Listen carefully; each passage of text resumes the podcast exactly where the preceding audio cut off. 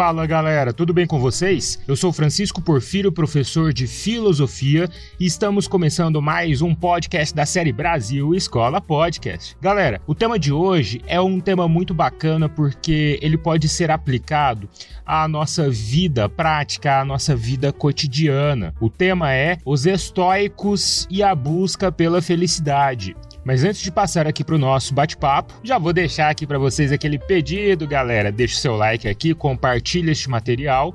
E lembre-se que nós temos também o nosso canal Brasil Escola no YouTube, com videoaulas de todas as disciplinas escolares. Nós temos também o nosso site brasilescola.com.br. Brasil Escola é a melhor plataforma, é a mais confiável para você fazer suas pesquisas escolares, estudar e etc.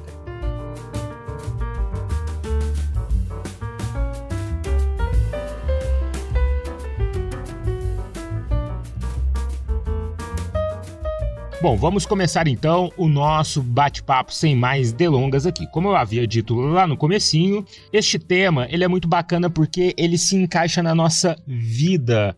É, a gente pode colocar aqui os estoicos. Daqui a pouco nós vamos falar direitinho quem são os, ou quem foram os estoicos mas nós podemos encaixar os ensinamentos do estoicismo na nossa vida porque eles estão em um contexto que é o da chamada filosofia helenística em que os filósofos, os pensadores, estavam querendo aqui, tentando uh, descobrir, desvendar assuntos que levam a uma prática da vida. Nós podemos chamar a filosofia estoica de uma filosofia para a vida, não só dos estoicos, mas dos pensadores helenistas em geral. A filosofia helenística, pessoal, compreende aqui um período que se estende a partir do século 3 antes de Cristo e tem este nome porque nós estamos falando do período de domínio do imperador macedônico, tem início com o domínio do imperador macedônico Alexandre o Grande, filho de Filipe II.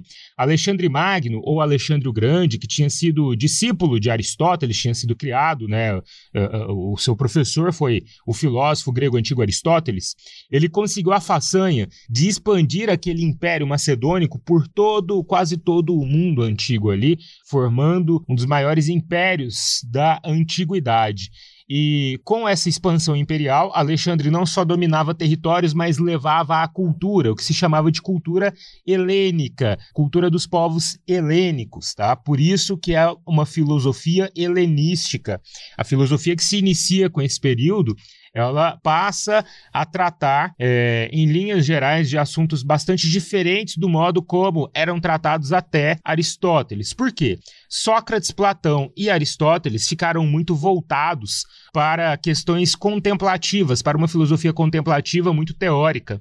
Os helenistas eles estão passando para uma questão mais prática e saindo daquela contemplação e entrando mesmo numa filosofia de vida, ou melhor, filosofia para a vida. A filosofia helenística também ficou dividida em escolas e nós temos aqui as principais escolas: os céticos, os cínicos, os epicuristas e os estoicos. O estoicismo foi fundado pelo filósofo Zenão de Sítio. Zenão, por não ser ateniense, ele e por estar fazendo sua filosofia em Atenas, ele não podia comprar um terreno na cidade de Atenas, então ele passa a se reunir com seus discípulos na Estoá, no pórtico, que é aquela fachada da entrada do templo. E justamente por estarem reunidos ali, eles ficam conhecidos como estoicos, porque estavam na Estoa. Em geral, os filósofos helenistas, eles estudavam ética, eles estudavam as questões morais, eles estudavam uh, a física, né, a composição da natureza,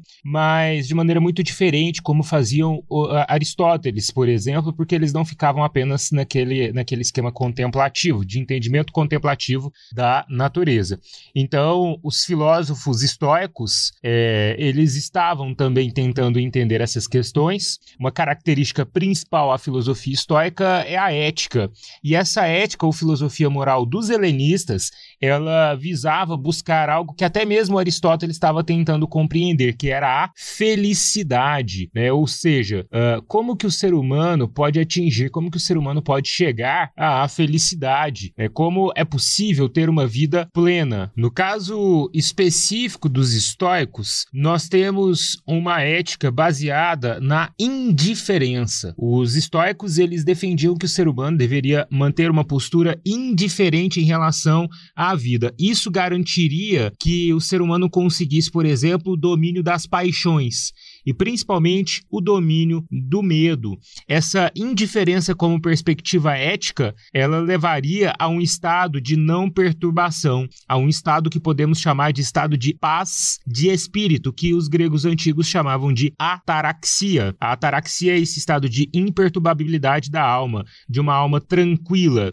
E este era o único caminho possível da felicidade, você chegar a esse estado de ataraxia, de não perturbação. Olha, para chegar a isso, era preciso, por exemplo, entender que a vida ela é um estágio passageiro que tem início e um fim, né? E o fim da vida é a morte. Então, não temer a morte é um passo importante para chegar a essa ataraxia. As pessoas que vivem com o medo da morte ou que vivem com o medo não chegam ao estado de ataraxia. E não existe possibilidade de felicidade para os estoicos fora desta ataraxia. Notem algo interessante aqui. Isso não acontece somente para os estoicos, não, mas para todos os outros helenistas, né? É, você tem uma filosofia que ela não é meramente intelectual, mas ela é composta por uma prática. Então, há uma prática cotidiana aqui, uma atividade prática ligada a este saber filosófico que não é só um saber, é também um fazer, né? Então, a filosofia ela lida com essas questões da ordem prática de maneira muito, muito específica aqui dessa prática cotidiana.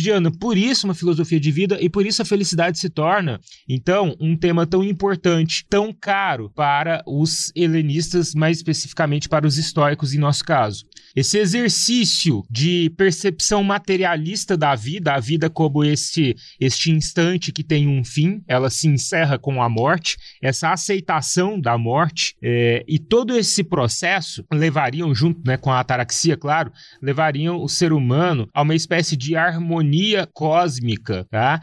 E para os estoicos, viver de acordo com isso seria levar a vida virtuosa, e essa vida virtuosa seria a possibilidade de percepção aqui de uma vida feliz, de uma vida moralmente reta aqui, com pleno domínio das paixões. Essa questão do domínio das paixões ela é importante não só para os estoicos, mas também para os epicuristas. Os epicuristas, eles vão acreditar que nós precisamos dominar certos tipos de de, de prazeres, que são os prazeres não naturais, que levam o ser humano a uma situação de escravidão. Quando você é escravizado por seus domínios aqui, por essas faculdades, você acaba se tornando uma pessoa infeliz. A pessoa feliz é aquela que detém a liberdade. O estoicismo foi uma das correntes filosóficas que mais durou na antiguidade, sendo dividido aí em três fases ou três períodos distintos, né? A primeira fase ali com a abertura das ideias de estoicismo do estoicismo com o Zenão de Sítio. Depois nós temos uma segunda fase, representada principalmente pelo pensador Crísipo.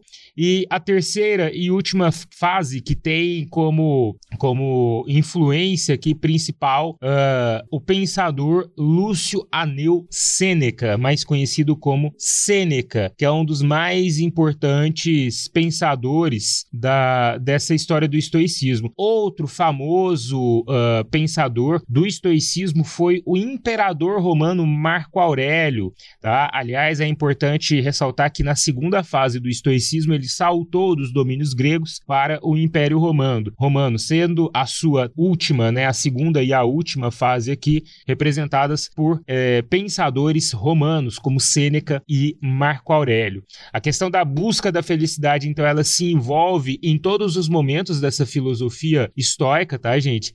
E ela está sendo centrada aqui no fato de que o ser humano ele está envolto de fatos naturais dessa força cósmica e quando isso sai do seu controle, só resta a ele aceitar. Então é aceitar a morte, é aceitar a doença, porque a doença faz parte da vida, mas isso não significa não tratar, por exemplo. Mas quando é acometido pela doença, aceitar pelo sofrimento, aceitar e tentar lidar da melhor maneira com isso, tá?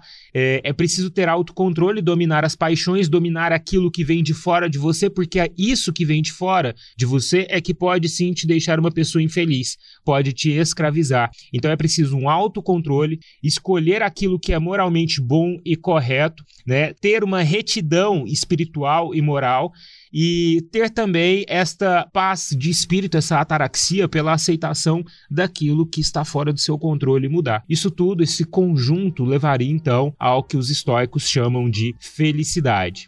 Galera, foi muito bom bater esse papo com vocês. Ficamos por aqui. Um abraço para todas e todas. Busquem conhecimento, busquem a felicidade, sejam felizes. Valeu, fui!